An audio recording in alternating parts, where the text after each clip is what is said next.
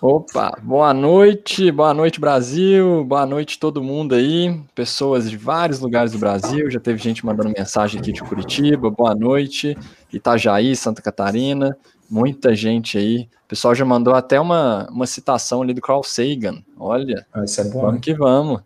É, boa noite, pessoal. Mais uma live aqui no La Ciência, finalizando, é, não finalizando o ano de 2020, né, mas chegando ao final do ano de 2020, ainda teremos lives aqui. E muito obrigado pela presença de todo mundo. E vamos seguir essa conversa super legal aí com o nosso convidado, Lucas. Boa noite, pessoal. Boa noite, Guilherme. Boa noite, Isaac. Boa noite, gente. Obrigado aí pela presença. O, o tom hoje é um pouco mais, mais sério, né? Porque a gente está entrando num momento muito preocupante da pandemia. Então, é, eu queria agradecer a presença de todo mundo que está aí é, nesse momento, no sábado à noite, para a gente conversar sobre uma coisa que realmente tem, tem me marcado bastante. Vou contar um pouco da história de como que a gente chegou até aqui, para então introduzir o Isaac aqui e a gente começar a falar do tema de hoje, beleza, pessoal? É, há uns meses atrás, uns dois, três meses atrás, a gente fez uma live com o Léo Bastos, da Fiocruz, que é responsável por... Ele foi um dos responsáveis pela criação de um modelo matemático que consegue prever com alguma antecedência os casos de, de síndrome respiratória aguda grave. Nós mostramos isso aqui no canal, mostrando que já tínhamos indício de que aquela onda de coronavírus ela estava, de, estava voltando, né? A gente estava entrando numa possível segunda onda. É, e então, desde então, a gente começou a, a chamar atenção para a questão do atraso das notificações dos casos de coronavírus que aparecem na televisão. A gente vê sempre aquele, aquele gráfico de média móvel de mortes, média móvel de casos, e até meados de novembro a gente estava vendo que a situação estava relativamente tranquila pela média móvel de casos e mortes. Só que os dados do Infogripe, que é o sistema que o Léo Bastos trabalha, e toda a Fiocruz hoje se baseia para controlar os casos de síndrome respiratória do Brasil, eles já mostravam um aumento de casos e a gente sabe muito bem que depois dos casos, em algumas semanas após os casos, aparecem as mortes. A gente fez vários alertas aqui no canal, fizemos vários alertas também no Twitter, nas nossas redes sociais. E o que aconteceu agora em dezembro realmente se consolidou porque nada foi feito. Na verdade, a gente teve vários eventos potenciais super espalhadores. É, teve o caso das eleições, foi teve a reabertura dos, das cidades, dos comércios, a volta do turismo, a volta do, dos cinemas, do, dos shoppings, que são grandes eventos aglomeradores, e tudo isso culminou para o que a gente está vendo hoje, né? Um caso de mil mortes diárias, em torno de mil mortes diárias, em um momento que não era para estar tá acontecendo isso, era para a gente estar tá tranquilo, saindo dessa, dessa situação caótica que a gente está vivendo. E aí eu estava me sentindo muito sozinho nessa história toda, porque a gente aqui no canal sempre fez os alertas e é muito difícil a gente receber um retorno. É aquela questão da síndrome do impostor, né? Você acha que você não está sendo sério o suficiente. Então, é, eu sempre tive essa sensação, essa sensação de que o nosso trabalho não estava sendo visto. Muitas vezes é, a gente teve algumas, algumas explosões de, de acessos aqui no, no, no YouTube, mas o nosso trabalho sempre fica aquela dúvida, né? Será que a gente está atingindo as pessoas certas? Será que eu estou falando para quem já realmente já ia me ouvir? E aí eu descobri o Isaac lá no Twitter, o Isaac Schwartzalt, tem um sobrenome difícil, mas a gente é, aprendeu aqui a falar, né? A gente queria agradecer demais a presença, porque o Isaac ele também estava nessa, nessa situação, né? Da gente fazer esses alertas é, e como a gente tem essa missão aqui no canal de trazer pessoas sérias, pessoas que falam sobre ciência e pessoas que estão fazendo alguma, é, alguma, algum papel na sociedade relevante, a gente trouxe o Isaac para falar, de fato, desse momento que a gente está vivendo. Então, bo é, boa noite, Isaac, obrigado pela presença. Conta um pouquinho da gente o que, que você faz e o que, que é a rede análise Covid, que é onde você está fazendo o seu trabalho hoje. Uhum. Boa noite, Lucas, boa noite, Guilherme. Queria uhum. agradecer vocês bastante pela oportunidade, e eu acho que é extremamente importante a gente dar esse alerta aqui, né? E respondendo a tua pergunta, assim, eu também me sentia um pouco sozinho, porque assim, para entender, né, como é que a gente chegou até aqui, o que que eu faço? Eu sou, eu trabalho, eu não, nem, nem era tanto envolvido com ciência antes da pandemia, porque eu sou consultor empresarial e gerente de projetos. E eu trabalho com gestão de riscos em projetos. Então, o que, que eu faço? Eu analiso, por exemplo, assim, ah, nós temos uma implementação de um projeto, nós temos alguma coisa importante que tem que fazer qual é o risco daquilo? Aquilo tem risco, pode dar um problema, pode não dar, o que, que vai acontecer? Então, eu analiso todos os dados relativos e a gente diz, olha, tem uma chance grande de dar problema aqui, acho que a gente tem que mitigar. Então, é uma coisa que eu já estou acostumado. E quando a gente começou com a pandemia, eu comecei a me sentir inquieto e comecei a fazer as análises lá atrás, lá em fevereiro, do que estava acontecendo e qual é que era o risco que tinha quando chegasse aqui e deu aquilo que deu, né? Deu aquele. Eu pensei, nossa, se isso, se esses números aqui se uh, consolidarem como está a projeção, vai ser um, um, massacre, vai ser uma coisa horrível. E nisso eu comecei a uhum. fazer alertas. Eu nem tinha muito uso das redes sociais, não era muito a minha, sabe, a minha praia. Eu comecei a usar as redes sociais, eu percebi que tinha muitas pessoas quase que órfãos dessa informação, né? E nisso eu conheci a Melanie Fontes Dutra, coordenadora da rede, né? E ela me convidou para entrar na rede, e daí com isso amplificou essas análises. A gente começou, daí a gente se juntou, e daí tem um monte de gente muito boa na rede que faz essas, uhum. essas análises. Então a gente são quase 80 pesquisadores né? São pesquisadores voluntários e a gente ajuda com textos, análises, modelagem de dados, checa desinformação, isso é muito importante, né? Tem uma equipe toda que checa essas notícias falsas que vêm, e a gente sempre se dispõe a tirar dúvidas das pessoas. E aí, nisso, quando a gente foi fazendo, a gente fez todos os alertas, os alertas da subida lá em uh, abril, maio, junho. A gente depois fez os alertas das reversões de tendência que aconteceram no final de setembro, né? Porque no final de setembro a tendência do, dos casos já começou a mudar. Ela já começou a ca cair cada vez mais devagar, né? Ela estava em queda e essa queda foi ficando cada vez menor, cada vez mais devagar. E a gente começou a alertar, dizendo, gente, queda devagar, vai, depois vai vir uma estabilização, depois dessa estabilização vai começar a subida. E se a gente deixar o combustível, né, que é isso como uma fogueira, a gente vai deixando combustível nessa fogueira, o que vai acontecer? Isso aí vai, tem o risco de virar exponencial numa época totalmente antinatural. Uhum. E foi o que aconteceu, né? Foi o que aconteceu. Então, uhum. uh, a gente tenta dar esses alertas e, e, com esses alertas a gente muda, tenta mudar um pouco o comportamento de quem nos acompanha para ajudar a baixar, a arrefecer esse contágio, né? Porque senão uhum. a gente percebe que as pessoas às vezes, olha, tá, que nem o, o, Lucas falou ali no começo, né? Abriu shopping, abriu isso, abriu aquilo, abriu cinema. Ah, então acho que se tá abrindo, quer dizer que eu posso ir, né? Quer dizer que tá bom. Isso gerou esse aumento totalmente fora de época, né? Então a gente está aí ajudando a tentar demonstrar para as pessoas que não é bem assim, né? Que, que, que nós estamos num problema sério e nós estamos no meio do, do problema agora. Sim. Legal. É, realmente, é, acho que o mais legal disso é mostrar que tem muita gente trabalhando para poder tentar entender a pandemia de fato. Essas pessoas, é, tanto como você, tanto quanto, é, como a Melanie, inclusive uhum. você citou a Melanie, que também é da rede análise Covid, né? A gente vai fazer uma live com ela na terça-feira que vem. Ela vai vir aqui no canal para a gente conversar sobre é, o ano como um todo, o ano de pandemia e sobre vacinas. Então, e aí já dando gancho também, o pessoal está perguntando sobre vacina, a gente já tem vídeo no canal sobre vacina e a gente vai ter essa live terça-feira falando sobre o tema também. É, mas então vamos lá, uma, uma, uma, pergunta que a gente gostaria de entender um pouco mais, né, Isaac? O que, uhum. que preocupa com relação ao comportamento da curva de casos de SRAG? Porque uhum. a, as SRAGs elas funcionam hoje como uma, é, o pessoal fala um proxy, né, uma maneira da gente conseguir é, enxergar a Covid sem necessariamente ser a Covid, né? O que, que você pode falar para a gente sobre isso?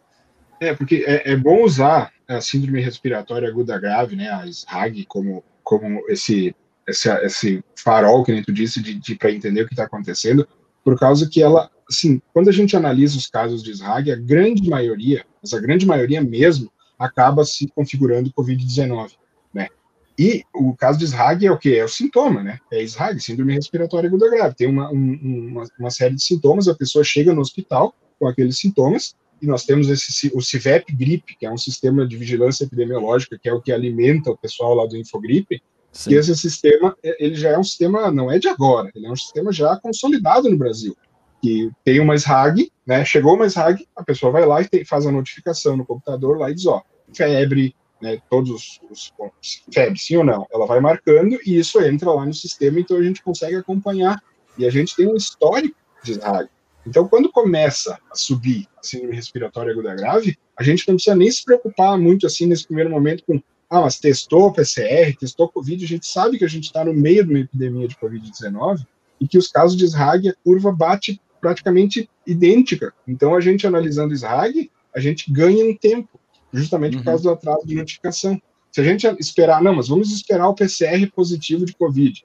O PCR demora, né? Os laboratórios estão lotados de, de trabalho, estão com uma estafa desse tamanho, demora para vir o resultado. Esse resultado demora para ser notificado, essa notificação demora para aparecer nos gráficos oficiais. Até lá, a gente já, já atrasou um monte. Então, a gente analisando o início de, de RAG, a gente já consegue notar tá, o que está acontecendo. E, e, e, esse aumento de que a gente teve agora, esse, né, que está criando esse novo pico de casos, ele começou antes no, no Infogrip lá, que foi o que o Lucas uhum. falou, que é o sistema que a gente monitora SRAG. Estava lá já, a gente já consegue notar. Né? Então, analisando a curva de síndrome respiratória aguda grave, a gente consegue ter uma, uma ciência muito melhor do que está acontecendo, do que, que, vai acontecer. Hoje, no Brasil, ainda é o melhor, uh, a melhor métrica para tentar pegar o mais cedo possível. Né? Porque uhum. isso aí é uma coisa importante também a gente lembrar. Qual é que seria, que eu considero a melhor métrica que seria de todos, assim, eu, eu, eu uso analogia com futebol. Assim, qual é a métrica do futebol? É o gol, né? Se a gente olha o futebol, tem lá passes errados, passes acertados, um monte de coisa, mas assim, o cara abre, olha o jogo e fala, gol, 2 a 0 né? Já sabe o que está acontecendo rápido. A gente não tem esse placar imediato no quesito da epidemia. A gente não tem assim, deixa eu dar uma olhada como é que tá a minha cidade. Pá, 2 a 0 sabe? Eu não, 0 a 0 eu não sei. Só que se a gente tivesse a positividade, que a positividade é o número de testes positivos, né, dividido pelo número de testes totais, a gente conseguiria acompanhar isso, mas só funcionaria se nós tivéssemos testes proativos, que a gente chama, que é não só testar sintomático, não só testar reativamente. Hoje no Brasil a gente testa reativo, né? Eu vou lá, pô, me deu um sintoma, fiquei meio assim, vou testar. Daí que acontece? Parou de ter sintomas, parou de ter testes. Isso está errado, porque eu não consigo acompanhar. Então, se eu tivesse uma, por exemplo, uma cidade que faz isso é Nova York, testa todo mundo um monte de vezes, toda hora, assim, irrestrito, testa, testa, testa. Então, eles têm um número de testes bem alto, lá em cima, assim, uma curva enorme. Então, o que acontece? Qualquer subidinha nessa positividade, a, a 1% dos meus testes estão positivos. Foi para 1,5%. Opa, tem algum surto começando em algum lugar sabe? Uhum. Uma hora eu pegaria. Esse seria o, o, alerta mais antecipado de todos. Nova York consegue pegar no nível de bairro. Eles conseguem perceber, cara, nós estamos com 1%, 1 de positividade, subiu para 1,3. Esses ponto 3 foi no bairro tal, no Brooklyn. Eles vão lá e já fecham o Brooklyn, sabe? Na hora, assim, tipo, já, já reduzem a mobilidade. Então, esse. Só que a gente não tem isso no Brasil. A gente não tem esse sistema de teste. Então, no Brasil, não adianta a gente falar em positividade, adianta falar né, em SRAG e no sistema de vigilância epidemiológica da gripe, né, que é o infogripe. Então, acho que analisando ali é o melhor caminho hoje para o Brasil. Excelente. É, é assim, é bem complicado a gente falar isso, porque realmente, quando a, a OMS vem com aquele mantra né, de teste, teste, teste, as pessoas é, têm uma visão um pouco estranha dos testes, né? A gente acha que, que todo mundo entendeu, mas na verdade o que eles estão falando é fazer rastreamento de contatos e não testar todo mundo que tem sintomas, obviamente. Isso. Sim, né? sim é, é porque hoje tem uma. A gente até fez um vídeo recente sobre isso, terça-feira saiu um vídeo explicando cada teste, porque tá um pânico com relação aos testes, há muitas dúvidas sobre qual teste fazer e tudo. E, na verdade, isso tem que ter uma orientação médica. Pra, você está com sintoma, vai ter que ter uma orientação. Não era para você mesmo sair e fazer o teste. Tem que ter uhum. uma orientação, entendeu? Então, é, isso de rastreamento de contatos, infelizmente, não foi feito e não acho que será feito no Brasil, tanto porque a gente não teve um plano de, de estruturação disso, infelizmente, e não acho que vai ter no curto e médio prazo. Né? A gente está falando muito de vacina hoje. A gente ainda vai falar sobre esse tema de, dessa, dessa distorção né, da gente estar tá falando de vacina no momento em que a gente não tem nem de longe a possibilidade de ter o primeiro vacinado no Brasil.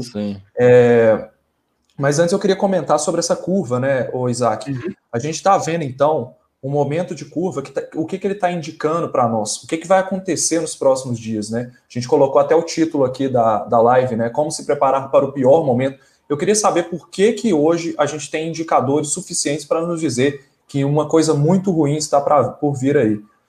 É, na verdade, a gente tem três, eu considero três pontos principais, assim, que seriam os pontos que a gente consegue perceber que tem um problemão pela frente. Né? A primeira coisa é esse pico totalmente fora de época de SRAG. Que, né, deixa eu ver se eu compartilho aqui na tela para aparecer para vocês. Legal. É, é, um, é, um, print do, do Infogrip, acho que está aparecendo. Né? Isso aqui é, é, é, minha tela. Esse aqui é o 2020, né? Então, a gente é o que a gente vem mostrando aí, né? Várias, várias é, vezes. A gente, a gente teve essa subida na semana 9, ficou aquele platô, começou aquela queda e agora, pá, esse pico totalmente fora de época aqui, uh, em novembro, aqui nas, nas últimas semanas do ano. Né? Esse pico fora de época aqui, o que, que acontece? Ele está se encaminhando, isso aqui são casos de que a gente falou, né? então esse é o primeiro pro problema, um pico fora de época. Esse pico fora de época, ele vai se juntar no segundo problema, que nós temos as festividades de final de ano agora, né? que é o Natal. Porque assim, só para comparar, eu vou abrir aqui como é que seria o normal. Esse é 2019. Esse é o mesmo de 2019. Então a gente tem a mesma subida, na mesma mais ou menos semana, e uma queda tranquila, e isso se repete todo ano. Vamos pegar 2018, que eu deixei preparado. Uma escala aqui. diferente, né? É, o que muda aqui, na verdade, é assim, isso é muito importante. Isso aqui é o, nível, é o, é o que eles chamam de limiar epidêmico, né? Uh, por exemplo, 2018 uhum. quase bateu no limiar epidêmico, que é essa, essa linha pontilhada vermelha aqui, né? O pico chegou aqui no limiar epidêmico. Se a gente olhar 2020, é um absurdo porque a linha vermelha está aqui, ó. Uhum. A mesma linha vermelha. Então, aquele pico de 2018 é isso aqui, ó. É aqui embaixo, sabe? Já é o que foi em 2018 e a gente chegou nesses níveis alarmantes. Só que esses níveis eles estavam caindo, sabe? Eles não estavam nem perto do, de chegar em níveis dos outros anos, mas eles estavam caindo. Se a gente tivesse um desenho em 2020 similar, por exemplo, ao desenho de 2019 aqui, a gente ia ter um, um, uma redução e essa redução iria de qualquer maneira ser amplificada agora nas festividades de final de ano. Né? Então, que nem eu te disse, primeiro problema, pico fora de época. Segundo problema, esse pico vai emendar nas festividades de final de ano, né? Que vai ser agora na semana 52, 53 do ano, Natal e Ano Novo. Essa, isso aí, esse contágio que a gente provavelmente vai ter, vai emendar, vai, a gente sabe que tem um atraso entre a pessoa pegar a doença, né? Ela incubar, incubar né? Tudo, tudo isso que acontece, e até começar a, a, dar internações hospitalares e dar os óbitos, todas os, os, as consequências desses contágios. Isso vai entrar em 2021 e vai começar a passar semana 1, semana 3, semana 5. E o que, que acontece todo ano na semana 7? Esse é o terceiro problema. Na semana 7 de todo ano, a gente tem um aumento natural de SRAG, de síndrome respiratória aguda grave causada por vírus respiratórios isso é um aumento uh, do, do, comportamento das pessoas mesmo. A gente às vezes faz aquela analogia assim, aquela análise, desculpa, de, de grudar com temperatura, sabe? Vincular com. Ah, não, é por causa do. O que acontece? Quando começa a chover muito, quem é que vai conseguir deixar a janela do ônibus da empresa aberta? Né? A gente fecha as janelas, entendeu? A gente começa um frio do caramba. A gente fala aqui no Rio Grande do Sul, eu tô aqui no Rio Grande do Sul, aqui em Caxias do Sul, aqui chega ali, começa o outono e inverno, começa no frio um friozão, então a gente faz o que? Fecha tudo. Então, esse, fica mais próximos. Esse comportamento naturalmente favorece um aumento, né, uma amplificação de casos de vírus respiratório. Se a gente entrar nessa semana 7, 8, 9, 10 de 2021, nesse nível aqui, que a gente está subindo, né, pensa, a gente está subindo. Essa subida tem um risco de ser amplificada pelas festividades de final de ano. E aí essa subida amplificada tem o risco de ser mais amplificada pela uh, semana 789, que é o aumento padrão de SRAG no Brasil, uhum. de acordo. Então, é, é, esse, esse, isso me fez dar o alerta principal, sabe? A gente tem um, um, uma, são três degraus de amplificação. Se a gente tivesse com a, com a, curva em queda, eu também já estaria alertando, sabe? Se a gente já tivesse com essa curva sem esse pico de, ó, agora a gente vai ter um aumento por causa de Natal e Ano Novo, e esse aumento vai emendar na semana 7. Só que a gente já aumentou.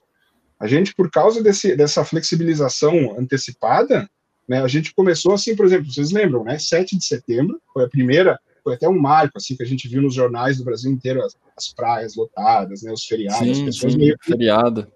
É, daí 7 de setembro, aí foi depois 12 de outubro, foi tudo feriado em segundas-feiras, né? Para dar aquela ajuda. Aí depois 2 de novembro, foi feriado, e, esses feriados, tudo assim, praias lotadas, e a gente foi, isso foi fazendo o quê? Foi aumentando a mobilidade, aumentando a mobilidade, logo aumentando o contágio. E aí eu até tenho esse gráfico aqui, e depois a gente pode né, falar mais, que esse gráfico aqui é, é, a amplificação das festas de final de ano. Aqui a gente está falando, aqui é o Canadá, né, o, o, o gráfico de, de, casos do Canadá, depois vou mostrar de óbitos. O que, que aconteceu depois do Thanksgiving, lá, que é o Dia de Ação de Graças? Por que, que eu estou usando o Canadá? Porque o Dia de Ação de Graças do Canadá é dia 12 de outubro. Esse ano, na verdade, é a segunda segunda-feira de outubro. Nesse ano foi dia 12 de outubro. Uh, já deu tempo da gente ter o aumento. Então percebam, aqui nessa cor, ó, essa cor roxa é a reabertura, essa cor aqui é o lockdown deles, o fechamento, né? Uhum. Essa, esse azul aqui. Ficou fechando, o que acontece? O que, que o fechamento faz? Faz cair. Teve uma queda, eles começaram uma reabertura suave, que é essa cor mais roxinha aqui, essa reabertura vai subindo, vai subindo, vai crescendo. Começou aquele crescimento por causa que eles reabriram tudo, que já ia ser um crescimento, que é o que eu falei que aconteceu aqui. Um crescimento por causa da mobilidade mesmo. E aí juntou o Thanksgiving, né, o Ação de Graças, nesse crescimento que estava vindo e deu isso aqui. Esse, esse salto absurdo aqui. E aí o que, que isso causou nos óbitos?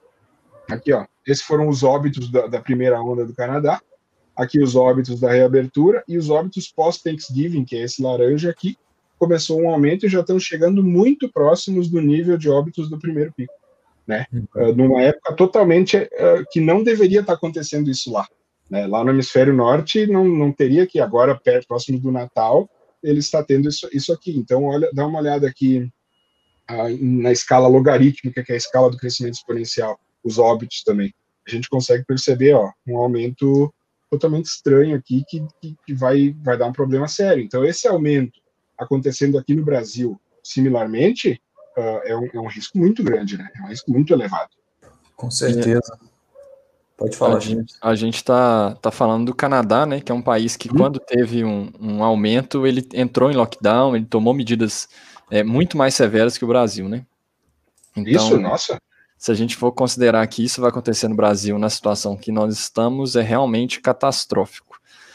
É, mas só dar uma pausa aqui, porque a gente está com bastante gente online. O pessoal uhum. que está assistindo, gente, deixa o, o joinha aí no vídeo, porque isso ajuda bastante o canal.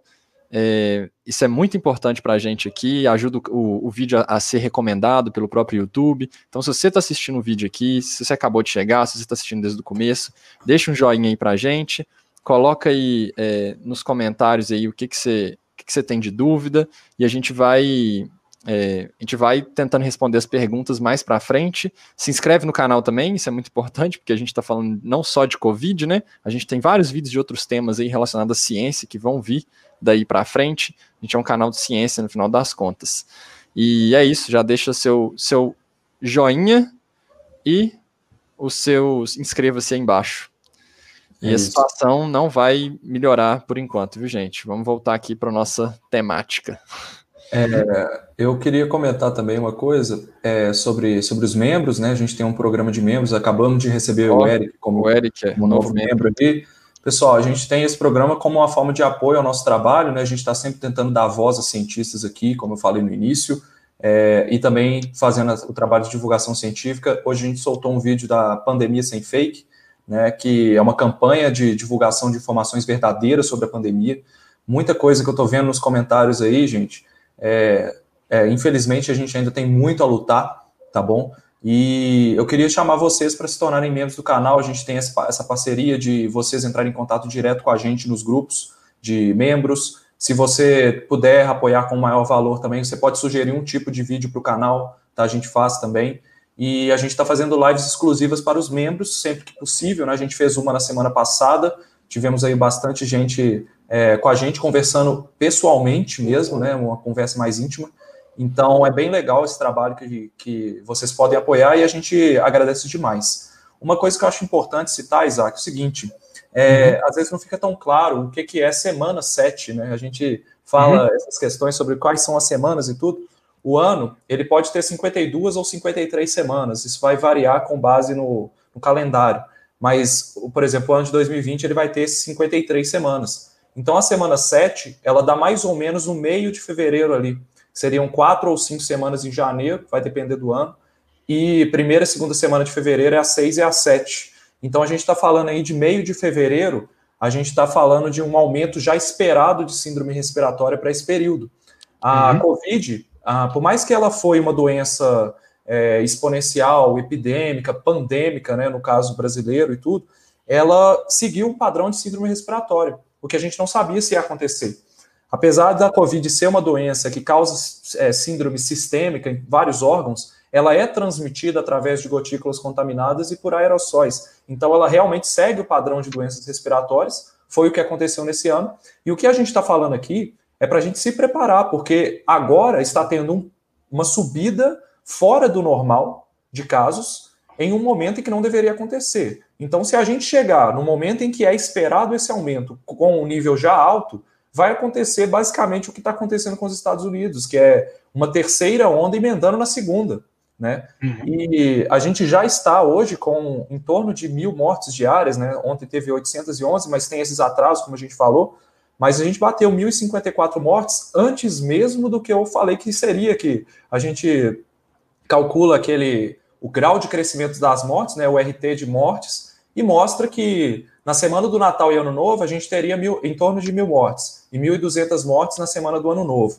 O que, que aconteceu? A gente já bateu mil mortes uma semana antes. Então, o, o grau de crescimento está acelerado, né? E a gente tem uma explicação para isso, né, Isaac? Se a gente for falar um pouco do, dos jovens e essa mudança, uhum. né? É, isso foi falado em alguma live aqui, agora eu não lembro, mas os jovens estão se infectando mais. Aconteceu isso na França. O que, que aconteceu uhum. na França? No verão francês, foi um caso de estudo da OMS, inclusive, que postou isso no, lá, de todo tamanho no site deles. É um caso de, de que na França o verão abriu, né, as praias abriram, todos os, os parques abriram e tudo, e as, as crianças e jovens saíram, grande mobilidade, enquanto os idosos ficaram em casa. E aí essas pessoas mais jovens se infectam e não têm tantos sintomas, então elas acabam transmitindo isso muito mais, para depois essa doença converter e ser transmitida para os idosos que estavam em casa. Será que é isso que está acontecendo no Brasil também? A gente pode falar um pouco disso? É isso mesmo, é exatamente isso. Eu fiz um estudo, inclusive, que saiu no jornal o Globo, que a gente fez um estudo exclusivo para eles, porque eu tinha notado isso, que era analisar a, o percentual de quanta, assim, quantas pessoas daquela determinada faixa etária estão sendo contaminadas em relação ao total de PCRs positivos de Covid. Então a gente pegou todos os dados do CIVEP gripe, né, do, do de SRAG, que seria graves, e todos uhum. os dados do ESUS notifica que seriam leves, síndrome gripal. Síndrome gripal é aquela, sabe, sintoma, síndrome gripal básico. Inclusive ali teriam mais jovens. Eu juntei todos esses, os PCRs positivos dia a dia e comecei a anotar. Ah, eu tive, por exemplo, mil PCRs positivos no dia 15 de março, né?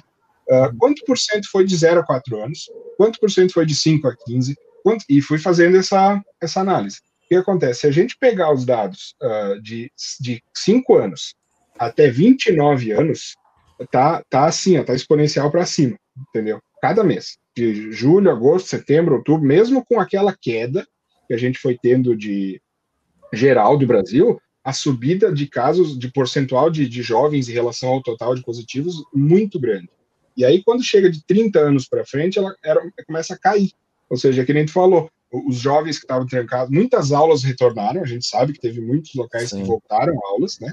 Então, um monte de crianças que estavam blindadas, que estavam suscetíveis, eh, blindadas, a gente tirou da blindagem e colocou elas no mundo. E ao colocar essas crianças, esses jovens no mundo, eles começaram a fazer essa replicação. E tem aquilo que tu falou, né, Lucas? É, o que acontece? O jovem, por natureza, né, pela natureza da doença, ele tem menos sintomas. É natural.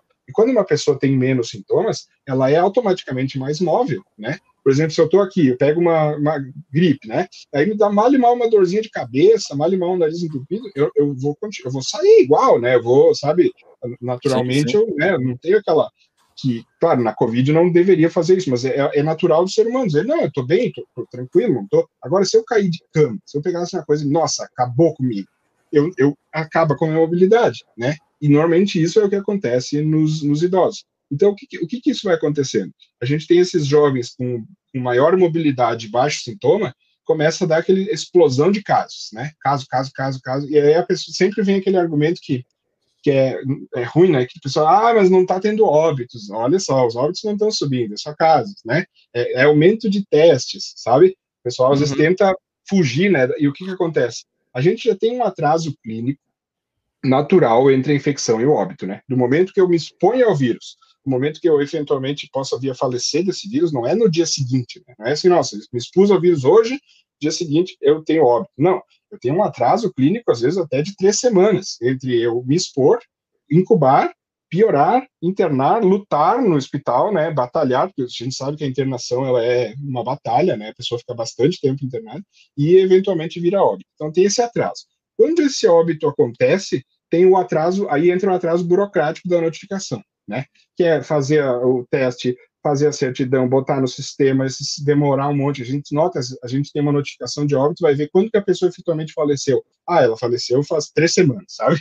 Atrás. Sim. Esse óbito aqui, né, que foi notificado hoje, o cara faleceu. Então tem esse atraso. Então, olha bem, aquele atraso da infecção até o óbito, umas três semanas, mais o atraso burocrático, e daí, isso eu estou falando de jovens, né? E aí, o que acontece? Depois desse aumento de jovens, é que essa doença acaba chegando nos idosos que estavam mais blindados, mas os vulneráveis, né? Não, nem vamos chamar idosos, vamos chamar os vulneráveis. Eu, eu por exemplo, eu, sou, eu, sou, grupo de risco, então eu estou em casa de home office. Eu sou tipo um Sim. vulnerável desses que estou blindado, né? Para a doença chegar em mim, tem, tem que ser através dessa, desse aumento de mobilidade de um jovem que tivesse, vamos dizer, um filho meu, eu não tenho, mas tivesse um filho que foi para tá indo para aula, acaba me trazendo para casa, né? Aí, somando esses três atrasos, aí começa o óbito. Aí começa a aumentar os óbitos. E quando começa a aumentar os óbitos, que é o que o Lucas falou ali, que começou inclusive uma semana antes do que a gente tinha previsto, uh, isso é um alerta. Cara, se está aumentando óbitos, quer dizer que a gente já está naquele estágio, né? Naquele estágio a gente já teve o aumento de infecção, já teve aumento de mobilidade, já teve aumento de internações, já, e, e agora está entrando um aumento de óbitos. Então a gente já está numa fase avançada dessa, dessa, dessa nova onda, desse novo aumento de casos, uh, numa época totalmente fora de hora. Então, assim, os jovens estão aumentando muito, sabe, o percentual. Inclusive, depois eu, eu tenho nas minhas redes sociais, eu vou retweetar, vou republicar isso, a, a, matéria que saiu no Globo e todos os estudos, eu tenho todos os dados mostrando PCR por PCR, sabe? O, uhum. Como que está aumentando em jovens e o quanto isso é assustador, né? Porque esses jovens, eles acabam uh, trafegando por aí e eles têm agora o Natal, né, e o Ano Novo. Encontro com as famílias. eles, eles agora vão, vão se encontrar com as, as outras gerações da família, né? Uhum. É, isso é complicado. É, enfim, eu tô é, com. A gente tem um tom um pouco mais sério nessa live aqui, né? Porque a situação não tá fácil. Nas outras a gente sempre foi mais tranquilo, mais feliz, tentando trazer. Mas é porque realmente, pessoal, é difícil. As pessoas às vezes perguntam pra gente, e aí, tudo bem? Aí você responde, né? Tudo bem, mas não está tudo bem, porque a gente que trabalha com isso, a gente sabe o que, que vai acontecer e acaba que vira uma angústia muito grande da gente saber dos dados, né? A ignorância não necessariamente é uma benção. Eu prefiro saber do, do que, que vai acontecer e ser um pouco mais realista com as pessoas que eu quero proteger do que realmente é, deixar para lá e viver como se nada tivesse acontecido. Teve algumas pessoas aí nos comentários falando: ah, vocês são alarmistas vocês estão fazendo um alarme desnecessário e tudo. Meu objetivo é ser alarmista mesmo. Infelizmente, a gente está aqui no momento em que, eu, que, a gente tem que fazer um alerta, porque é, tudo indica que essas festas de fim de ano vão fazer uma explosão de casos aqui no país. E a gente tem dados suficientes para ver isso. É isso que a gente está trazendo o Isaac aqui. Então, essa questão de ser alarmista ou não, é, o Isaac, a gente vai falar daquela questão do, da diferença, né, de uhum. do quanto que a diferença de proteção no início de uma epidemia faz diferença lá na frente, no longo prazo. Mas antes eu vou deixar o Guilherme falar que ele está querendo puxar aqui um comentário, tá? Uhum. É, vamos lá, pessoal. A Ana Ana mandou um comentário aqui para a gente, superchat. Brigadão, Ana Ana. Olá, quem já teve doença está curado há vários meses, ainda pode transmitir? Exemplo, teve contato recente com alguém doente, pode levar para alguém? E aí? É, essa aí é boa. Existem alguns casos de, de reinfecção, né?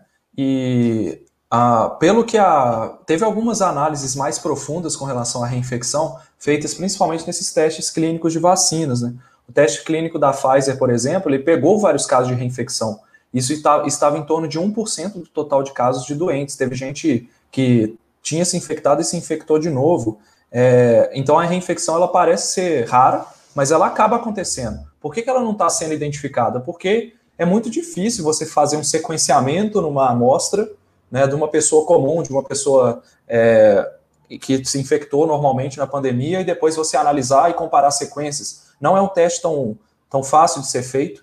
Então a reinfecção acontece. Pessoas que já se infectaram, já se curaram, podem transmitir novamente. A gente não sabe exatamente quanto tempo a imunidade dura, né? E por isso é muito importante, pessoal, que a gente realmente, mesmo que já tenha tido a doença, continue fazendo as medidas de distanciamento, use máscara, faça higienização das mãos, porque a gente não sabe quem é que está suscetível a ter uma reinfecção. Por enquanto, a gente não sabe.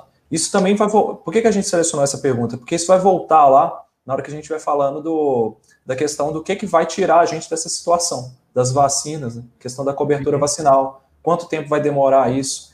É, mas vamos lá. Ah, é, só falar aqui rapidinho, Lucas. É, porque a gente falou no início que a gente conheceu o Isaac lá no Twitter, né? Acho que é legal a gente deixar registrado aqui onde que ele está é, disponibilizando essas informações. Então, Isaac, seu Twitter é arroba seu sobrenome, correto? É, Schwartzout. É, foi o pior, uma das piores coisas que eu fiz no começo foi nem me ligar e colocar meu sobrenome ali, né? É, ele está ali escrito, vocês podem ver bem ali, Schwartzout, né? Que se fala Schwartzout.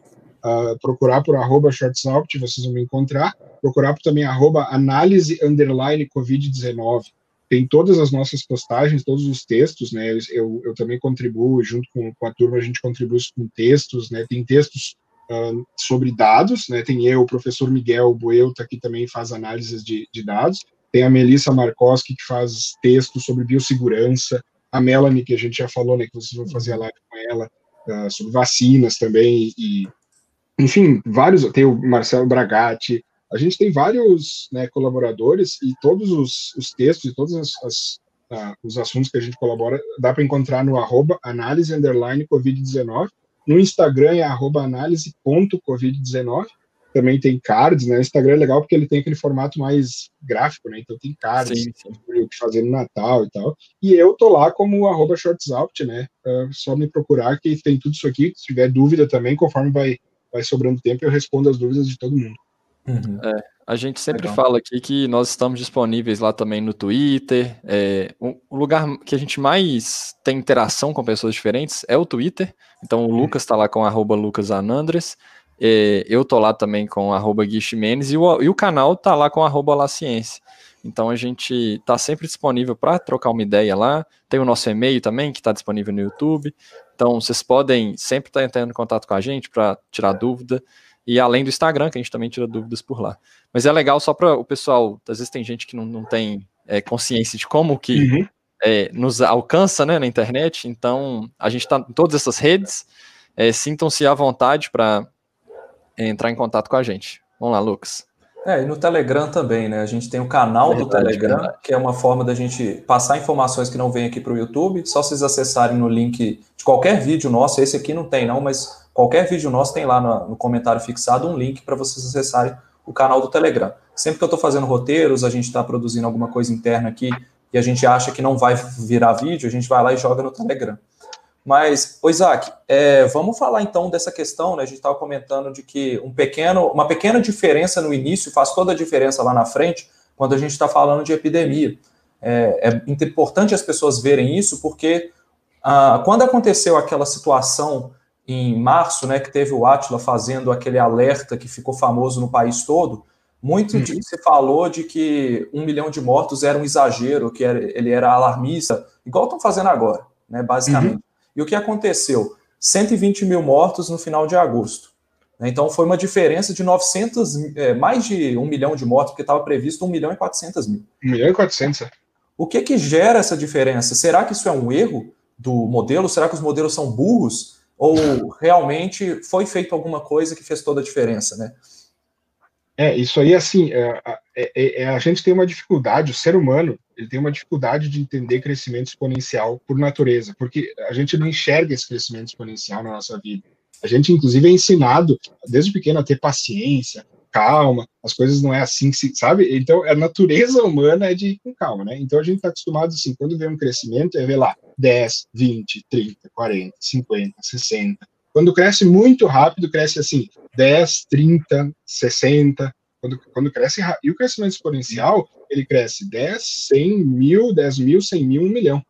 Então, de 100 mil para 1 milhão é um degrau só do crescimento exponencial. E por que, que ele funciona assim? Porque, na verdade, são pessoas que transmitem para pessoas, entendeu? Então eu estou aumentando a base de transmissão a cada degrau de subida. Não é sempre a mesma coisa, não é um trabalho assim, ah, vamos pegar é, um monte de pessoas e vamos dar um monte de cartas para elas entregarem. Né, elas vão entregar 100 cartas, daí depois elas vão conseguir entregar, elas vão ficar mais eficientes, vão conseguir entregar 120 cartas. Então, é como se cada carta entregasse mais 100 cartas. Entendeu?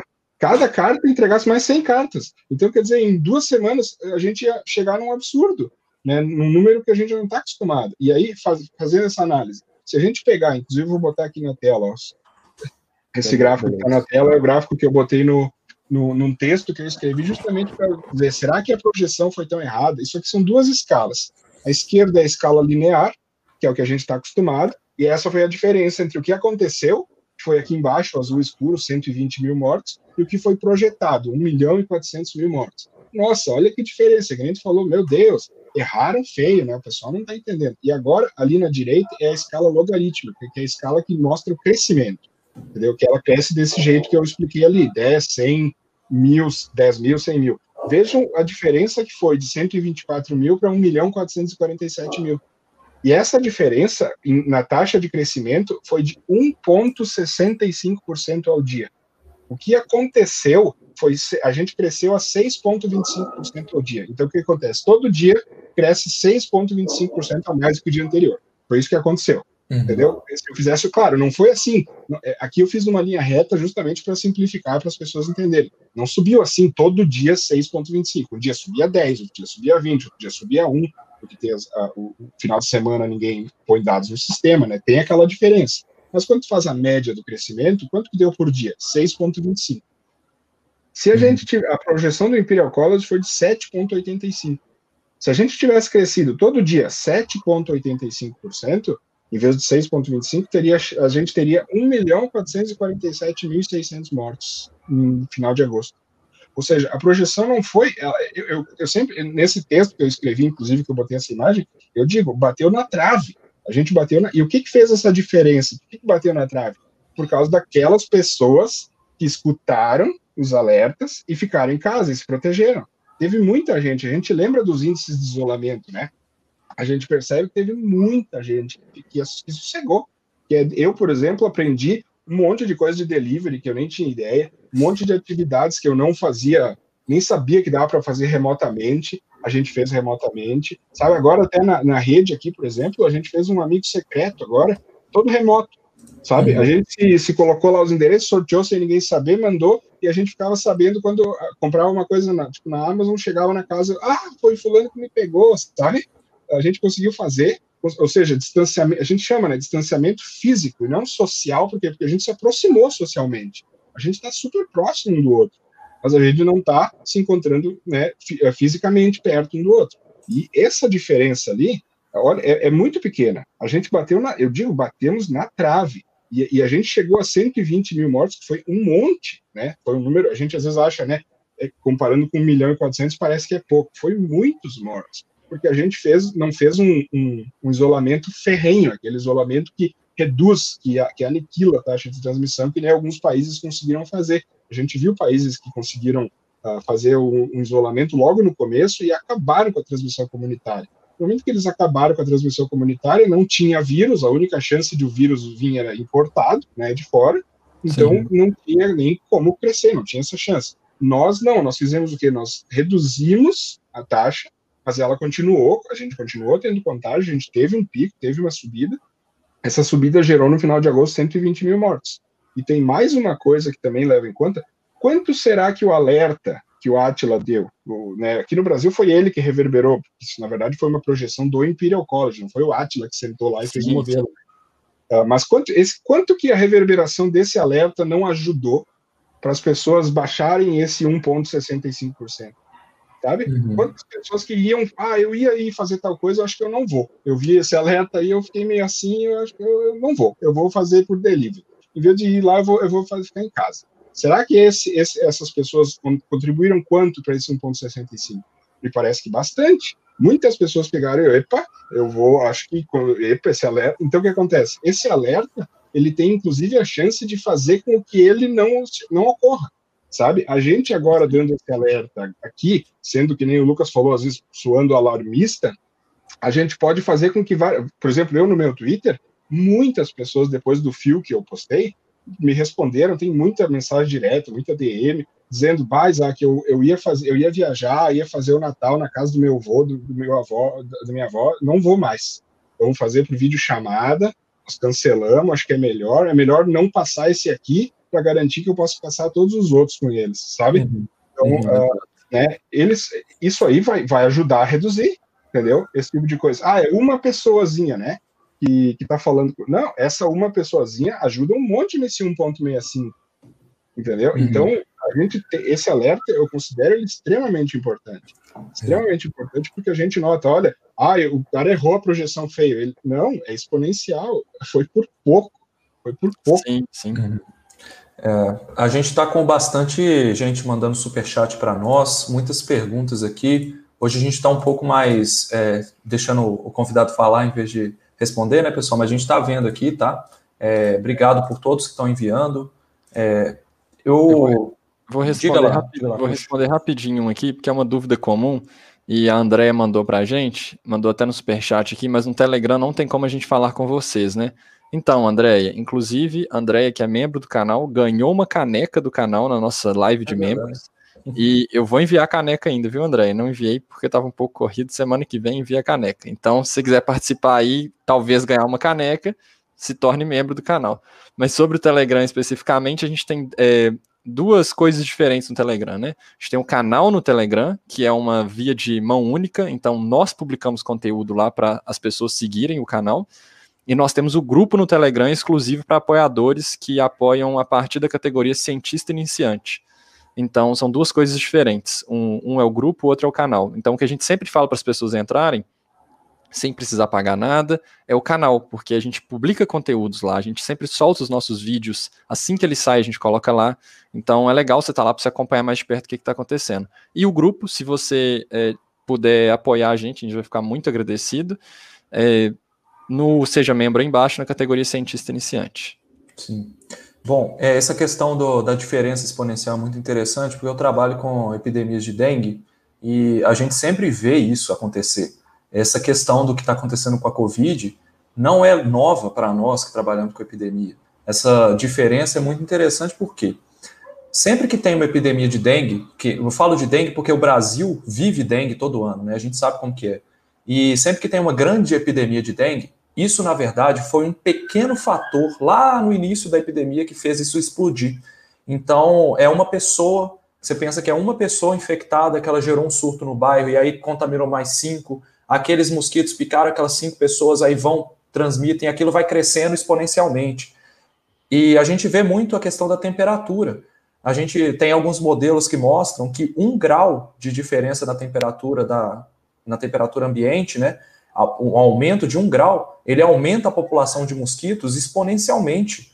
Então, é, isso mostra como que no futuro, no longo prazo, a gente tem epidemias que, por causa de meio grau ou um grau, você tem uma epidemia e é a diferença entre ter e não ter. Da mesma forma, outra analogia que pode ser feita aqui também é a questão dos juros compostos. Se um pai, vamos imaginar que você tem um filho, seu filho nasceu hoje, e você fala, não, eu vou fazer uma poupança para o meu filho e todos os meses eu vou colocar 50 reais na conta dele para quando ele fizer 18 anos ele ter esse dinheiro. Vamos supor, essa pessoa que colocou 50 reais todos os meses, ela vai e conta para um parente dela que acabou de ter o filho, mas decidiu não fazer isso. E aí ele vai mostrando e vai falando, olha, eu coloquei 50 reais na conta do meu filho, olha quanto que eu já tenho e tudo. E aí o cara decide colocar na conta do outro filho quando o filho já está com 15 anos. Então, um colocou quando o filho nasceu, todo mês 50 reais, e o outro colocou quando ele tinha 15 anos. Mas como ele estava atrasado, ele decidiu colocar mil reais por mês. Se a gente pegar três anos colocando mil reais por mês, ganha menos do que aquele pai que colocou 50 reais todos os meses. Então, o que, que eu quero dizer com isso? É uma pequena diferença que vai fazer toda a diferença lá na frente, que é a questão do, da curva exponencial, né? dos juros compostos ou da, do crescimento exponencial da curva de Covid. A mesma coisa. Se a gente fizer uma pequena mudança, a gente sempre falou isso aqui, né, chinês? Uma pequena mudança no isolamento, ela faz todo o efeito lá na frente. E hoje o que a gente está vendo aqui, infelizmente, é um isolamento social que está caindo, que está caindo severamente, e além disso, a gente está com um evento super espalhador próximo, que é a questão do Natal e do Ano Novo. Então, eu não tenho muita. É, infelizmente, eu não estou com boas expectativas para o ano de 2021. E tem a questão da vacina também, né, Isaac? Uhum. É, é, a parte da vacina, eu acho que é extremamente importante, porque a, a vacina tem que estar tá na pauta, ela tem que ser pauta, e tem que ser pauta hoje, porque a gente precisa da cobertura vacinal. E para ter cobertura vacinal, todo mundo tem que estar tá entendendo o que é, como é que está sendo a aprovação, como é que funcionam as vacinas e ficar tranquilo e se sentir seguro para ir lá e ser vacinado, né? Porque a gente vê, né? Meu Deus, a vacina, a RNA, o que, vai acontecer? Vai me transformar em jacaré? Aquela coisa toda. A gente vê isso e a gente diz, não. Ah, ó, e daí explica, explica, explica, explica, explica. É por... Só que essa pauta da vacina, ela não é imediata. A vacina não é a solução, é a cobertura vacinal que é a solução. Cobertura vacinal é quando um certo número de pessoas daquela população se vacina a ponto de fazer uma barreira imunológica, né, e proteger, inclusive, quem não pode tomar essa vacina. Aí a gente vai começar a ver os números mexer. Aí a vacina vai começar a afetar o número de casos, vai começar a baixar as, as tais SRAG por Covid. Aí vai começar a baixar, quando alcançar essa cobertura vacinal. Mesmo agora, a gente, vamos pegar países que nem Reino Unido já está sendo vacinado, agora, né, as pessoas já estão nesse momento sendo vacinadas, e Estados Unidos também. Mesmo lá, vai demorar um monte até chegar essa cobertura vacinal. Um monte que eu digo assim, uh, para ser mais explícito, né, para quem está uh, nos assistindo, nas semanas uh, ali na metade de fevereiro de 2021, acho que não vão ter a cobertura vacinal ainda. Isso se começasse a vacinar hoje. Uhum. Não iam ter ainda na metade, que é aquele aumento natural de SRAG que a gente tem, né? A gente já está acostumado. Então, o Brasil, que está nessa ainda de tem seringa, não tem seringa, qual que será que vai vir? Agora estão indo atrás, né? Daí a gente vê uma notícia, não, a gente fez uma, um memorando de intenção de quando a vacina for aprovada, a gente vai tê-la. Disso até a cobertura vacinal tem um intervalo no meio. E esse Sim. intervalo não é pequeno, entendeu? Então, assim, a pauta da vacina é importante, só que se ela fica 100% do tempo a gente preocupado com a vacina, a gente acaba esquecendo desse, desse, disso que está acontecendo agora. Que inclusive a analogia que eu usei ontem lá, foi acho que o que mais deu certo foi quando eu fiz a explicação lá no fio, porque eu disse assim, a, a, pande a pandemia veio, né, e quando, quando ela nos atingiu, é como se ela nos ilhou. A gente está numa ilha, uma ilha deserta, sabe, que nem nos filmes, assim, a gente está ilhado, não tem. E aí a gente está esperando o resgate. E esse resgate agora nos disseram, ó, vai ter, que é a vacina.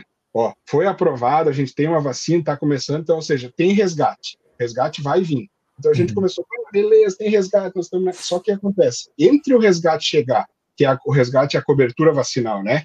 Uh, e, e, e, hoje tem um tsunami se chegando, tem um tsunami se preparando para chegar. E esse tsunami é o quê? É a soma do pico de SRAG fora de hora agora, com o evento super espalhador, que é Natal e Ano Novo, com né, esse evento super espalhador emendando na subida natural de SRAG da semana lá de fevereiro, março de 2021. Quando soma essas três coisas, isso nada mais é do que uma onda amplificada por uma onda amplificada por uma onda, ou seja, um tsunami. Então, assim, a gente está na ilha, nós estamos do resgate, daí nós estamos discutindo: ah, será que o resgate vai vir de barco? Será que vai vir de avião? Será que o avião é verde? Será que o avião é azul? Enquanto isso, o tsunami está vindo. Entendeu? A, a, nossa preocupação, ela tem que ser também, tá, mas nós temos que se proteger do tsunami, porque eu quero estar tá vivo quando o resgate chegar. Eu quero que meu avô, minha avó, minha mãe estejam vivos. Imagina assim, chegou o resgate lá, né, na semana 17, por exemplo, chutando um número aqui só para exemplificar. Chegou o resgate, aí, ah, pô, nós tivemos aqui mais 180 mil, mais 250 mil mortos no Brasil, sabe? Uh, por causa uhum. desse tsunami. Uh, então, a gente tem que analisar isso e tem que tomar algumas atitudes agora para reduzir a, a, transmissão, baixar o RT, né? Para baixar o RT, baixar o máximo que a gente consegue, porque quando essas amplificações naturais dessa onda, que são o evento super espalhador agora do final do ano, e o evento aumento, esses eventos amplifiquem em número baixo ele esteja baixo para que quando ele chega ele não amplifique uma subida. A Europa, por exemplo, é, ela, ela conseguiu baixar bem, né? A gente lembra a gente sim, teve sim. uma redução ali quando eles fizeram o fechamento, chegou ali no verão deles, era, era quase que uma vida normal, era quase que uma tranquilidade. É, teve, teve a Itália, por exemplo, França, é, era, tinha dias de quase zero casos, né, zero óbitos, 10 casos por dia, 11 casos por dia na França. Aí o que acontece? E o pico da França do primeiro chegou a ser 800, 900 casos dia, né? E para eles, né, para a população deles é bastante. Aí agora, nesse segundo, a gente chegou a 90 mil casos num dia na França. Sim. E isso foi uma subida sem. Ele não estava, ela estava lá embaixo, lá no zero, né? Do zero, 10 ali, eles conseguiram fazer um, um, um foguete que chegou aos 90 mil casos dia. Então, imagina a gente que já está nos 50 mil casos dia. Agora, a gente tá no, a gente chegou no dia ali de mil óbitos. É, no dia, eu ia te dizer, né? No dia de mil óbitos, chegou a 70 mil casos dia. amplificar essa onda de 70 mil casos dia, é, tem uma probabilidade alta de dar um problema. E assim, né? Eu sempre gosto de deixar claro, eu torço muito para errar, sabe? Eu não quero acertar. Eu tô, eu tô, tô louco para que não aconteça, porque caia os casos e me digam, viu, Isaac, sabe? Nem, eu disse, beleza, aqui, pá, porque eu não quero acertar, entendeu? Eu não quero que isso seja. Só que, que nem o Lucas falou, os dados estão tão fortes que eles nos mostram que isso acontece. Tipo, todo ano amplifica a síndrome respiratória aguda grave na semana 7. Todo ano. Né? Não tem assim, ah, não, nesse todo. Então, o que acontece? Esse é um dado consolidado, que a gente chama, é um dado que não é um talvez. É, olha, isso acontece. Se a gente deixar a Covid chegar lá e, e a gente pensa, ah, mas e os suscetíveis? Eu sempre faço essa conta dos suscetíveis. A gente tem hoje um pouco mais de 7 milhões de casos confirmados no Brasil, né? Sim. Vamos, vamos jogar para cima, vamos extrapolar assim. E tem 10 vezes mais, na verdade. A nossa subnotificação é tão absurda que, na verdade, são 70 milhões de brasileiros que estão infectados. Vamos supor. E vamos supor, eu, eu jogo para cima justamente para mostrar que desses 70 milhões estão todos imunes, né? E a gente uhum. sabe que não é assim. Uh, mesmo assim, ainda sobram 140 milhões de suscetíveis, sabe? É, é, muita gente, gente. É muita gente. Mesmo com tudo essa. Ah, vamos supor que são 70 milhões em vez de 7, vamos supor que está todo mundo imune. Mesmo assim, são 140 milhões de suscetíveis. Então, suscetíveis, a gente analisando dados, tem, tem suscetíveis o suficiente para dar essa, essa, A gente viu nos Estados Unidos. Os Estados Unidos não conseguiu baixar, né? Lembra que ele teve o pico da primeira, aí ele teve aquele platô, deu aquela quedinha. Quando deu a quedinha nos Estados Unidos, o que acontece? Lembra, tem as, a morte do George Floyd, protestos, os, né, daí esses uhum. protestos, uhum. daí, daí que acontece? Pã, deu aquela subida de novo, aí depois, daí, ah, e além dos protestos, teve muitos estados que mandaram, né, ligaram o, o, botão, o botão da maluquice, abriram a toda lá nos Estados Unidos, né? Teve, lembra que tinha lá em cima, a Flórida abriu a Disney numa tacada, assim, sabe? Sim, sim. Foi né? Aí então aconteceu isso, aí teve esse aumento, aí depois deu uma caída de novo, porque alguns estados perceberam a bronca e fecharam, e aí agora Thanksgiving tá tendo o quê? Uma, um terceiro aumento emendado, então emendou o primeiro, no segundo, no terceiro, né? É, e se isso aconteceu lá, que eles têm 300 milhões de habitantes, aqui que a gente tem 210 milhões, é perfeitamente factível que aconteça também. Sim. É possível de acontecer. Eu tô com, a, com o gráfico aberto aqui. Compartilhe minha tela, por favor, Guilherme. Que é o gráfico dos Estados Unidos, é assustador, né? Porque ele já era uhum. muito grande na segunda onda. Essa segunda onda que tá pequenininha aí, a gente não se é. liga, mas é aquela segunda onda monstruosa deles, né? É, e aqui é a onda atual, né? Então os caras estão batendo aí 3.500, eu acho, 3.500 óbitos diários, né? Uhum, e se a gente for olhar a nível mundial, infelizmente a pandemia, esse aqui é o Odometers, é o site Sim. que a gente costuma entrar, que é o mais rápido que tem para olhar essas coisas que a gente não quer fazer muito aprofundamento. Uhum. É, pessoal, a gente está falando de hoje no, no mundo 738 mil casos por dia no mundo. A gente está no pior momento da pandemia no mundo e 13 mil mortes por dia, né? É, é o pior momento de mortes também. O, o que, que eu quero dizer com isso, pessoal? É o seguinte: a gente está fazendo um alerta para vocês aqui e a gente sempre fala, é, ouçam os cientistas, né? Para a gente. A gente sempre vê que todo filme começa com o cientista alertando sobre uma situação, sobre, sobre um, um caso complicado de, de de, de alguma doença, alguma catástrofe que está para acontecer, e os governadores, os prefeitos e políticos não ouvem os cientistas e aquilo acontece. Então, o nosso alerta é: ouçam os cientistas o que eles estão falando, porque realmente, pessoal, há um grande risco disso acontecer. E para a gente não ficar fazendo só o alerta, né, a gente tem que falar também o que, que dá para fazer para se proteger dessa situação toda, né, que é justamente você é, se proteger a nível individual, mas também o que a gente queria pedir é que a gente volte a falar sobre isolamento social. Infelizmente, a gente está num momento em que não tem como mais a gente não falar de isolamento. A gente está com crescimento de curvas, colapsos de sistemas de saúde de várias cidades, e isso é bastante grave. A gente tá, já tinha que estar tá falando disso há muito tempo, e a gente está atrasado, né? É, então, Lucas, diga. Rapidinho, o pessoal elogiando aqui que a gente escolheu bem o convidado aí, ó, Isaac. É, hoje acertaram Obrigado. na escolha do convidado. Então, eu acho que é importante a gente falar, sempre reforçar que a gente está sempre tentando mostrar é, a perspectiva de vários cientistas, de várias pessoas. Gente, é, é o nosso objetivo valorizar isso aqui, né, no canal.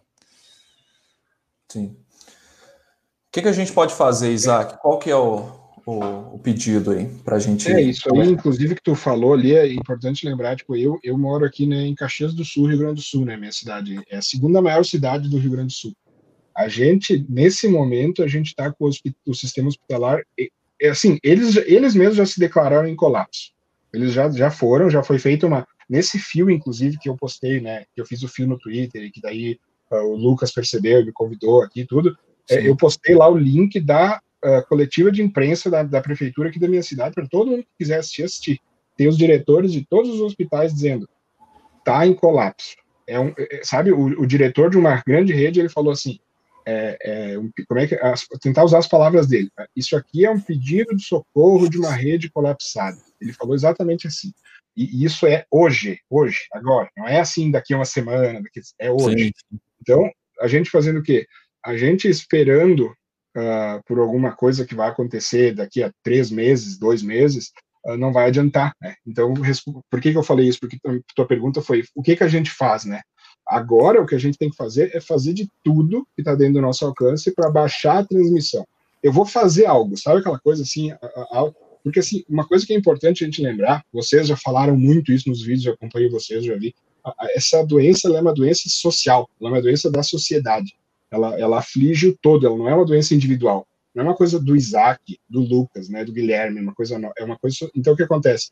Se ela afeta a sociedade, é só a sociedade que vai conseguir resolver. Não, não vai ser só somente assim o um que vai tomar uma decisão e essa minha decisão vai me, entendeu? Essa decisão ela tem que influenciar sempre o todo. E, e por que, que eu digo isso? Porque na hora que a gente for pensar assim, tá, o que, que eu vou fazer esse final de ano? O que, que eu vou fazer agora? É, eu vou fazer coisa, a coisa X, estou a fim de ir, sei lá, na academia, vou chutar aqui, né? Aí eu penso, eu tenho risco de pegar essa doença e trazer para minha casa? Tenho. Tá? Eu tenho como evitar por agora? tenho. Então eu vou, sabe? É assim, bem, bem é esse pensamento. Assim, ah, eu vou fazer que nem a festa de Natal, por exemplo. Eu vou falar da minha aqui. Como é que é a minha? Tem meu pai, né?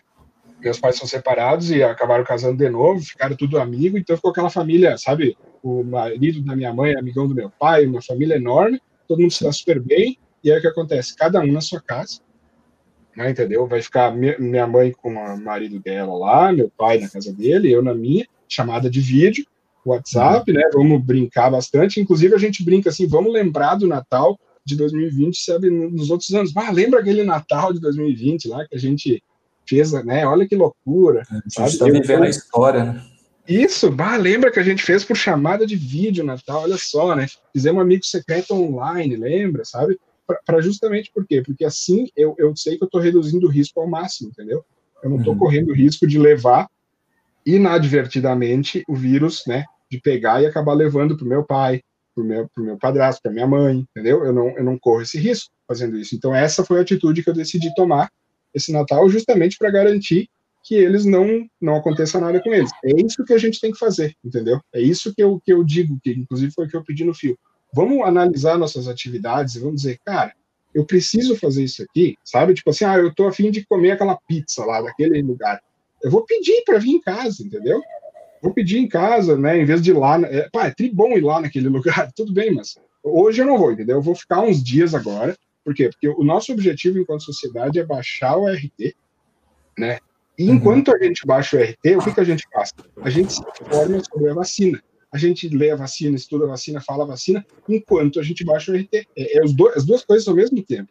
Porque a gente aprendendo sobre a vacina, aprendendo sobre cobertura vacinal, aprendendo sobre tudo isso, a gente chega lá no dia que essa vacina for disponibilizada com a maior das tranquilidades, toma essa vacina e resolve.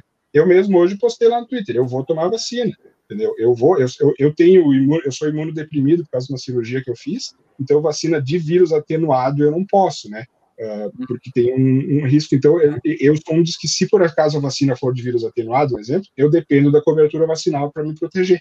Eu dependo que, por exemplo, o Lucas e o Guilherme tomem para me proteger, né? Porque eu não vou poder tomar. É, então, o que acontece? Nós entendendo bem isso, e, e falando sobre isso, e deixando isso bem claro, e se protegendo agora, evitando a transmissão, a gente pode resolver, a gente pode fazer de novo aquela história do pai que deposita um pouquinho por mês desde que o filho nasce. Entendeu? A gente fazendo isso, a gente resolve esse problema e baixa o RT. A gente baixando o RT agora, cada, uh, cada né, Lucas, cada 0,01 do RT que a gente baixar é, Nossa, nossa, uma quantidade, uma diferença enorme no número de óbitos lá, entendeu? Então é isso que a gente tem que fazer. É, é, isso que tu falou de ouçam cientistas, eu lembrei porque essa reversão de tendência, que quando começou a cair, ela começou no Brasil, principalmente aqui no Rio Grande do Sul, no final de setembro, começo de outubro. Só que como é que ela demonstra no gráfico? Ela demonstra se o gráfico está caindo assim, né? Ele não começa a subir, ele não, ele não vira a reversão da é, tendência. Sim, sim, sim. Ele começa a cair cada vez mais devagar, daí ele fica estável, e daí depois ele começa a subir. Né? Nessa queda mais devagar, eu já comecei a fazer os alertas.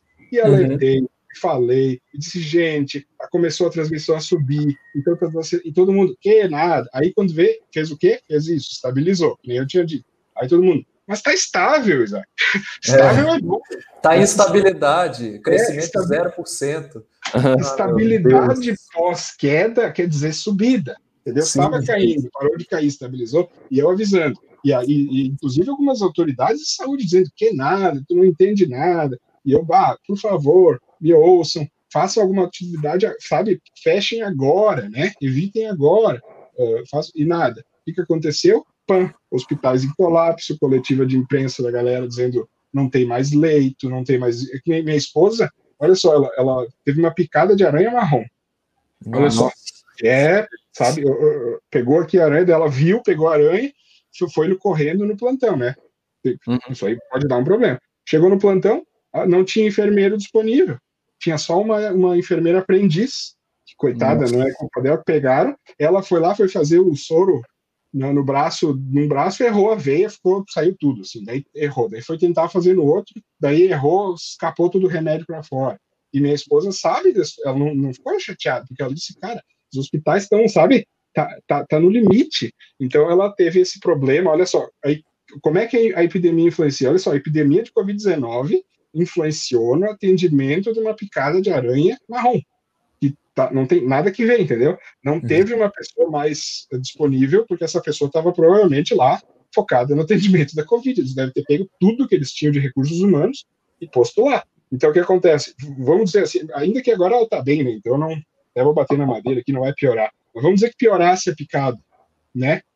Olha só a relação, né? Um aumento de, de, de Covid-19 podia causar uma piora numa picada de aranha, que não teria, a princípio, nada a ver, e isso pode ser considerado, sim, um problema decorrente, né? Um, um problema em excesso de um colapso de um sistema de saúde. Então, uhum. é só, uhum. só para trazer esse, esse, esse, negócio da realidade, só para entender como isso acontece, entendeu? E, e, é fácil de acontecer.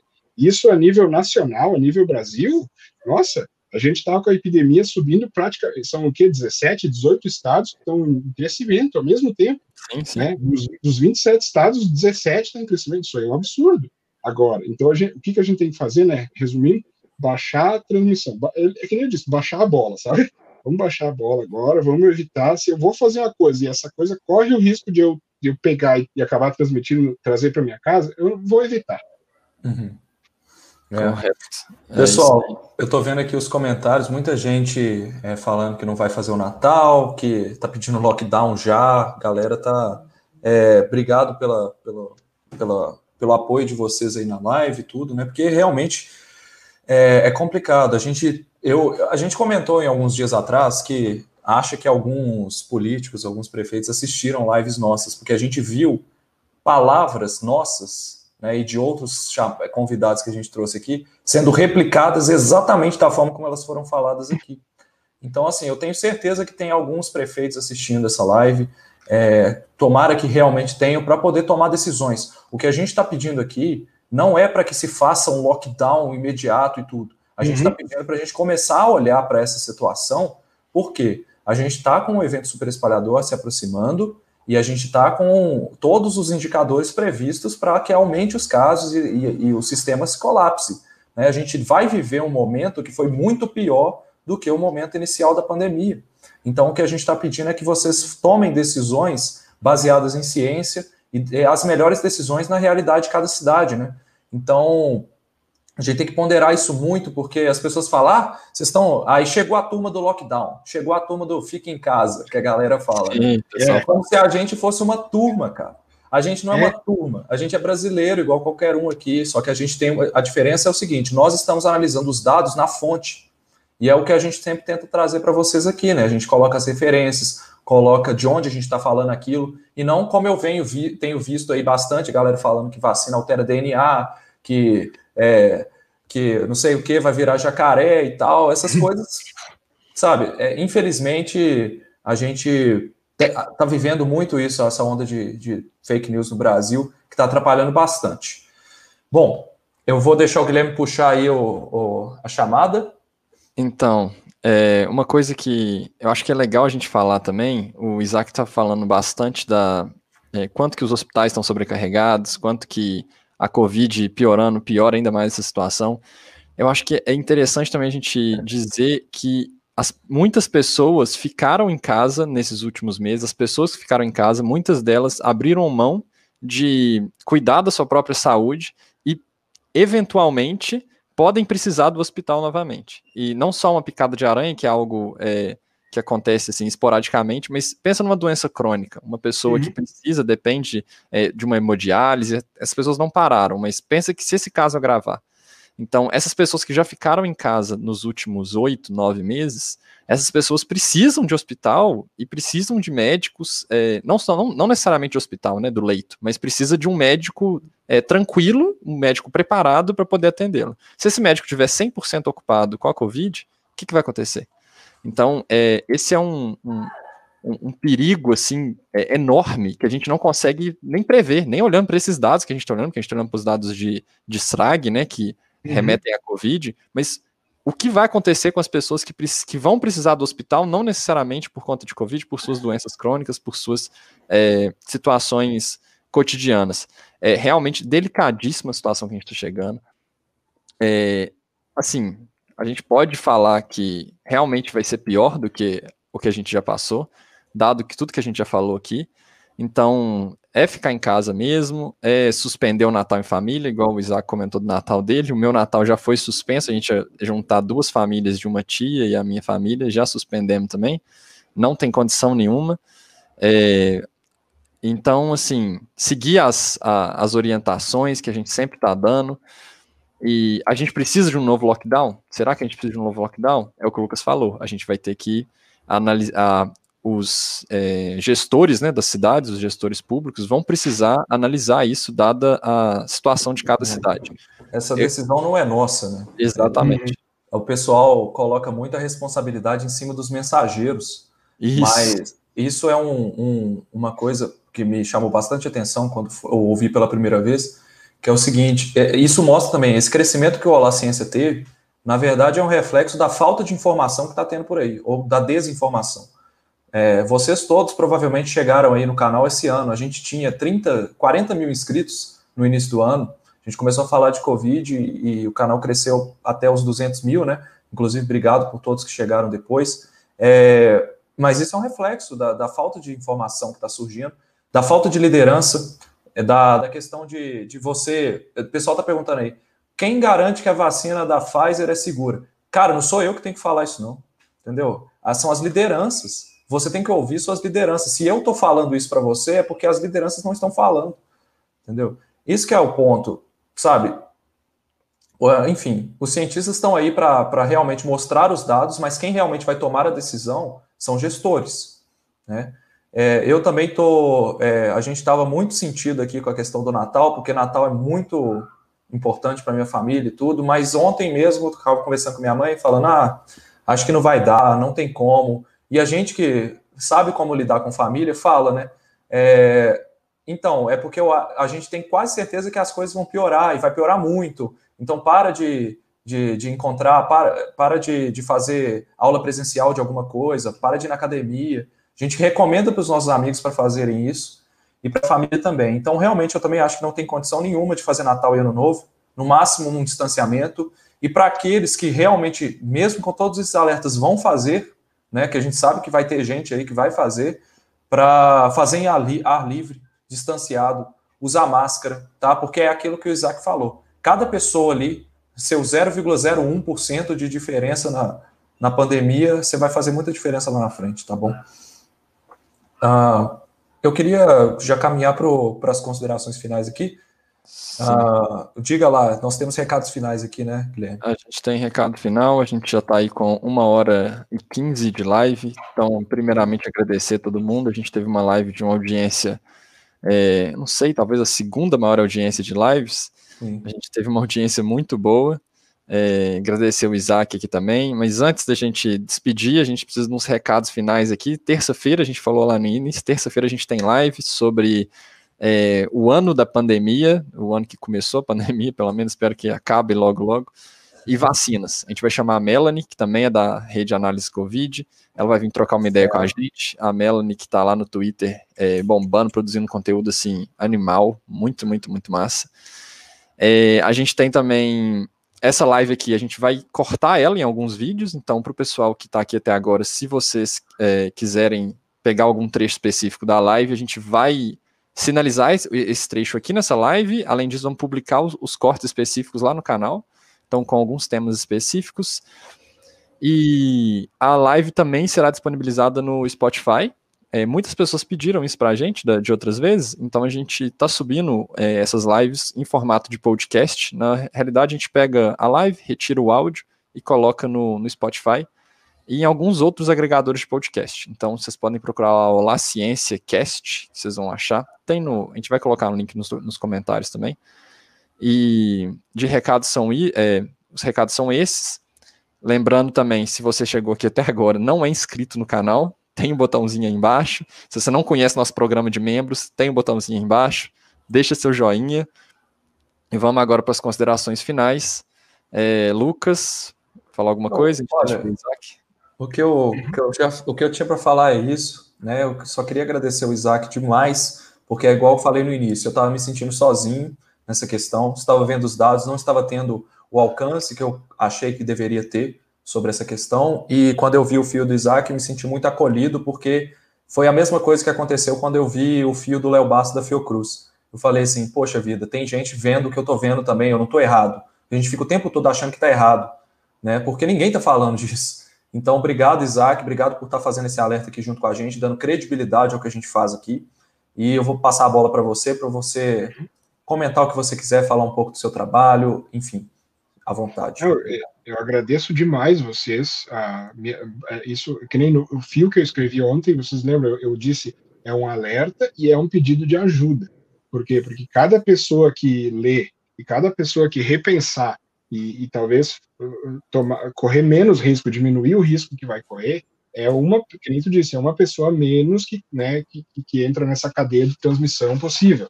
E a gente, isso acontece, entendeu? E, e, e, a gente vê isso acontecendo. O que a gente vê de relatos e casos e coisas de uh, um churrasco que originou 11 casos, né? E, e, acabou falecendo o vô do cara, que às vezes nem estava no churrasco, sabe?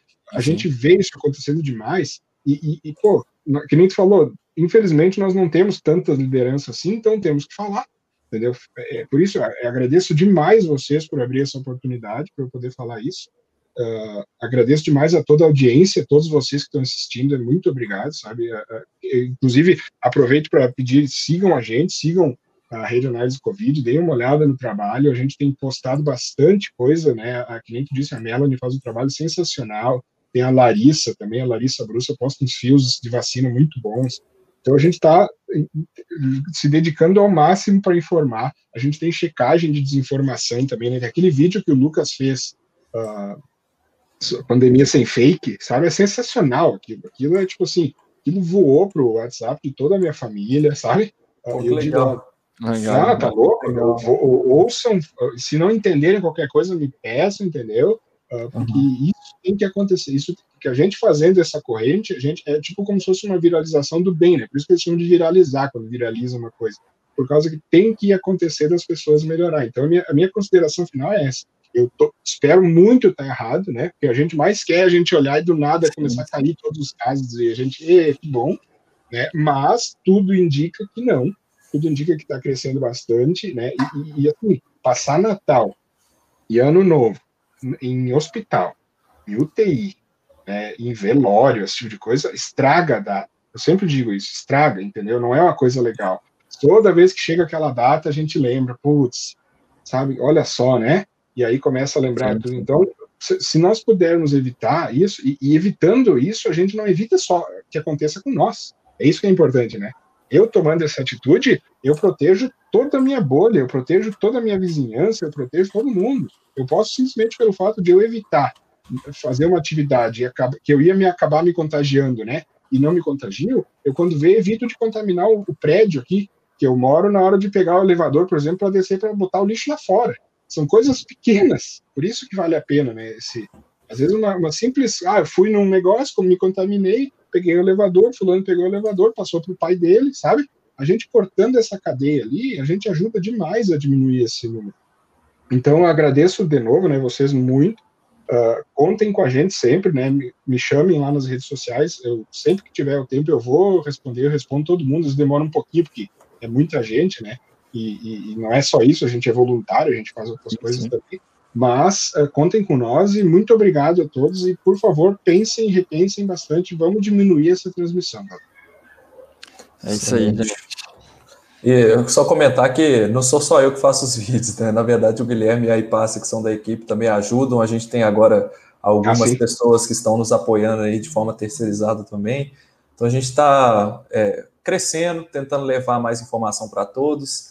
E é isso muito, muito em função do grupo de membros também, né? Que são os apoiadores do canal. A gente tem uma previsibilidade grande de, de, de receita através dos membros, então isso dá muita segurança para a gente continuar produzindo conteúdo sem aquela incerteza de um vídeo desmonetizado, de uma de uma, um vídeo que não dá certo porque de, de repente o algoritmo para de funcionar, enfim. É, é a equipe né, que a gente está fazendo esse trabalho muito importante. É isso. Obrigado a todos vocês. Valeu, gente. Cuidem-se e bom final de ano para todo mundo. Mas tem live terça-feira ainda. Sim, terça-feira, 7 horas, com a Melanie Fontes Dutra. Um abraço.